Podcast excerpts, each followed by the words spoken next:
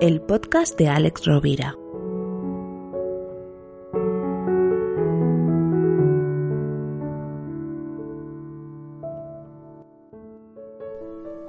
Hola creadora, hola creador, ¿cómo estáis? Creadoras y creadores de buena suerte, muchas gracias por estar aquí. Hoy quiero profundizar en lo que compartía el otro día sobre el sentido de la vida, donde decía que el sentido es la capacidad que tenemos de transformar, de darle la vuelta, digamos, de alquimizar nuestro sufrimiento y convertirlo en amor y creatividad hacia los demás. En esta línea quisiera ver y quisiera meditar y explorar los conceptos de cambio y transformación y qué tiene que ver el sentido en, en ello, si hay alguna relación entre cambio, transformación y sentido. A mi, modo de ver, a mi modo de ver hay una relación evidente. Me gusta definir el cambio como una necesidad adaptativa frente a una resistencia a la adaptación. Necesidad menos resistencia sería cambio. Cambio igual a necesidad menos resistencia. Me explicaré. El cambio normalmente es algo que viene de fuera. Puede ser un jefe, puede ser tu mujer, tus hijos, Puede ser una situación del mercado o del entorno. El cambio es desde una invitación a una imposición.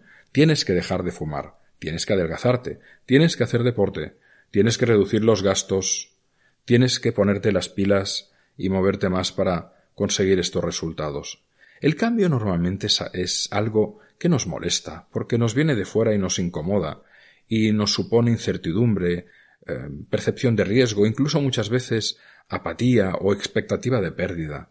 Cuando el médico te dice tienes que dejar de fumar porque tienes los pulmones mal, la necesidad adaptativa reducción, es la reducción de la inhalación del humo de tabaco. Y la resistencia es el placer que tiene la fumadora o el fumador después de unos cuantos años de estar con el hábito de fumar. Por lo tanto, todo cambio cuesta. Y todo cambio molesta. Y todo cambio es incómodo porque es una imposición o es una invitación, pero mm, no muy agradable. En definitiva, el cambio viene a molestar, a desplazarnos, a sacarnos de lugares donde, aunque nos vaya mal, poniéndonos enfermos fumando, por ejemplo, o aunque nos vaya mal porque hay quien gasta más de lo que ingresa, cuando le dicen tienes que reducir gastos, se incomoda. Porque no le ve un sentido. ¿Para qué tengo que dejar de fumar si disfruto con ello? ¿Para qué tengo que reducir gastos si puedo ir financiándolos? En cualquier cambio, la llamada que viene de fuera es una llamada de la inconsciencia a la consciencia. Es alguien que te dice deja de fumar porque, salvo que quieras estar enfermo el resto de tu vida o quieras morir, que es tu decisión, obviamente, deberías reducir el humo que te metes en, en los pulmones y en el cuerpo. La transformación es el, a mi modo de ver, es el cambio con sentido. Transformación es igual a cambio más sentido.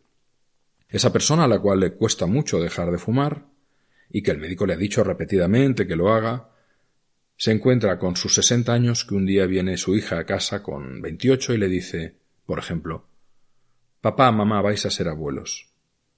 Y de repente ese fumador que decía que le costaba dejar de fumar, que en el fondo no quería, que total para lo que le quedaba de vida, se encuentra con su hija que le dice que será abuelo. Os cuento una historia real que viví con un amigo, al cual el médico le decía deja de fumar, deja de fumar, y el amigo no, no quería.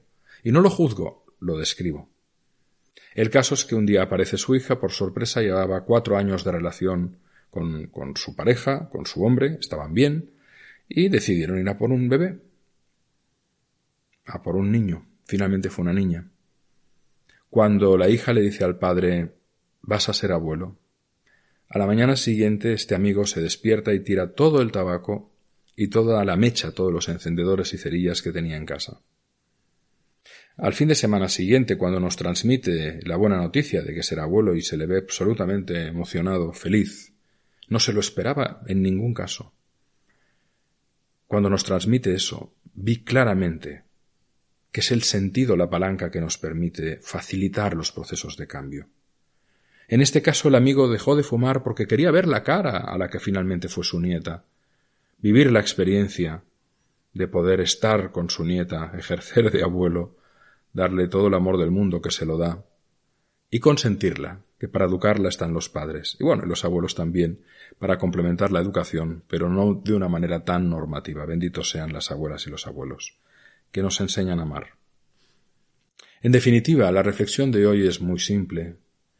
Si tenemos un sentido, será mucho más fácil la transformación. Si tenemos un para qué, un propósito, un argumento, será mucho más fácil la transformación. Y la transformación, a diferencia del cambio, no, no cuesta, no molesta. La transformación, cuando hay un sentido, nos ilusiona, facilita el proceso, hay expectativa de alegría y por lo tanto cambia radicalmente el proceso adaptativo que tenemos ante el desafío o ante la nueva realidad. Mi amigo dejó de fumar sin ningún esfuerzo, porque simplemente había un sentido maravilloso, que era disfrutar de la vida de su nieta. ¿Cuál es el sentido que puede facilitar tus procesos de transformación? En cada proceso merece la pena detenernos a reflexionar para identificar cuál es el sentido. Gracias por estar aquí.